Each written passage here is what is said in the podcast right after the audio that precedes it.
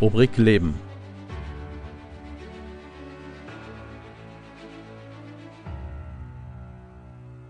Vanessa May Vanessa gilt als musikalisches Ausnahmetalent an der Geige und begeistert Millionen von Zuhörern mit ihren Interpretationen. Erfolg in den höchsten Tönen. Geige, eines der schwierigsten Instrumente, die es zu spielen gibt und dabei eines der schönsten.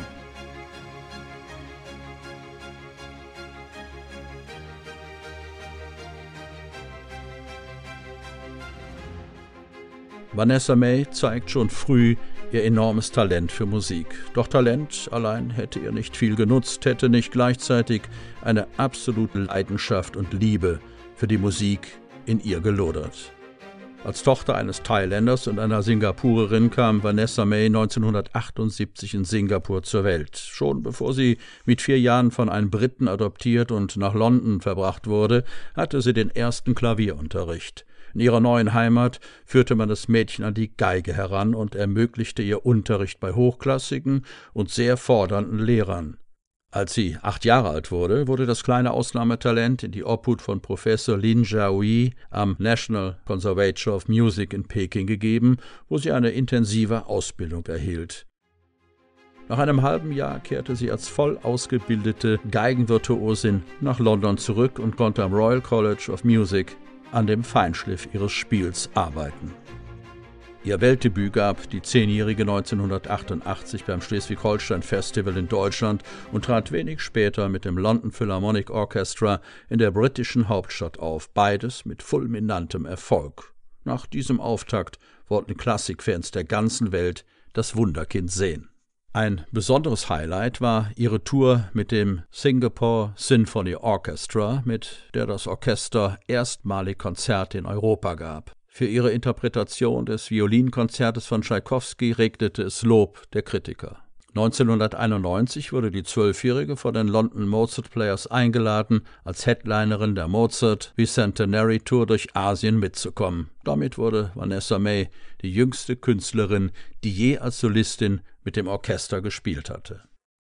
Nebenher machte sie noch einige Studioaufnahmen, so dass sie sich mit 13 Jahren schon mit drei erfolgreichen Klassikalben auf dem Markt etablieren konnte. Darunter waren Beethovens und Tschaikowskis Meisterstücke, die sie als jüngste Künstlerin jemals aufgenommen hatte, sowie Stücke von Wieniawski, Sarasate und Paganini. In ihrem stetigen Drang nach Weiterentwicklung wagte sie sich an die E-Geige und versuchte sich in einer einzigartigen Mischung aus Pop und Klassik.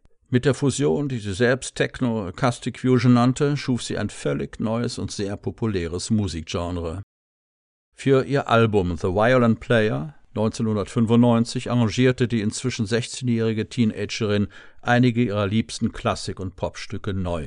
Es brachte ihr 1995 mehrere Platinplatten weltweit ein. Ihre traditionsbewussten Klassikfans waren empört, doch deren Kritik ging in der globalen Welle des Erfolgs bei Liebhabern moderner Musik unter.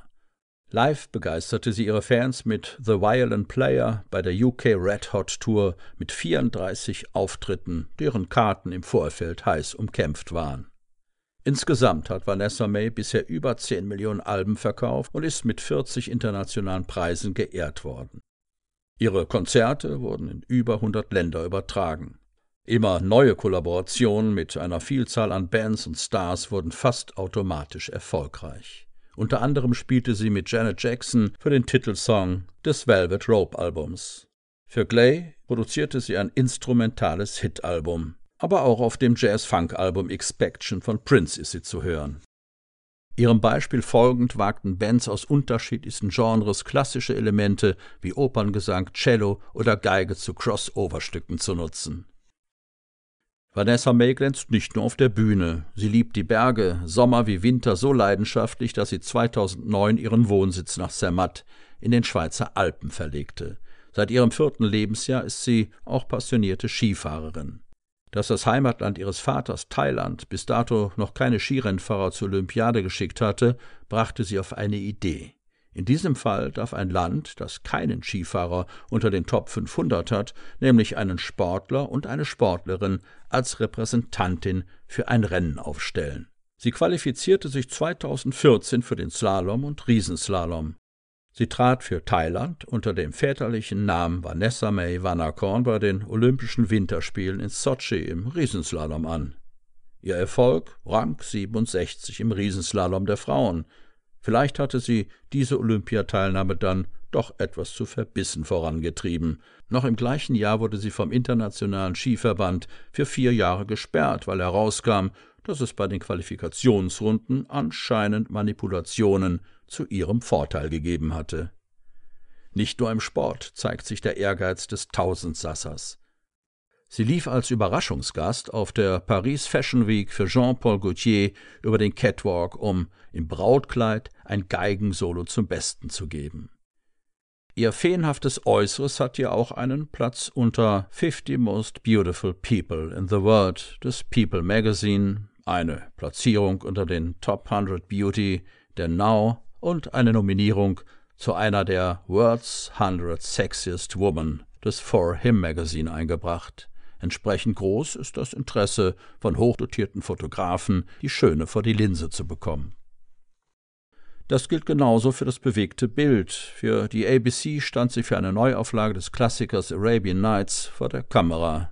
Die BBC setzte sie gar in den Mittelpunkt einer wissenschaftlichen Dokumentation, in der analysiert wurde, in welchem Maße natürliche Begabung und Förderung bei der Entwicklung ihres außergewöhnlichen Talents eine Rolle gespielt hatten. Des Weiteren drehte sie einen Stummfilm zu ihrem Album The Original Four Seasons und wirkte für Walt Disney Pictures am Filmtrack für Mulan mit. Für den Film Alexander von Oliver Stone nahm sie Roxanne's Whale auf, das ursprünglich für ihr Album Choreography für sie von Vangelis geschrieben worden war. Aber sie kann auch andere im Vordergrund stehen lassen. Als Expertin und Jurorin wirkt sie bei ITVs Popstar to the Opera Star mit. Zu guter Letzt unterstützt der Geigenstar zahlreiche Charity-Projekte, sei es durch Spenden oder Fundraising-Auftritte.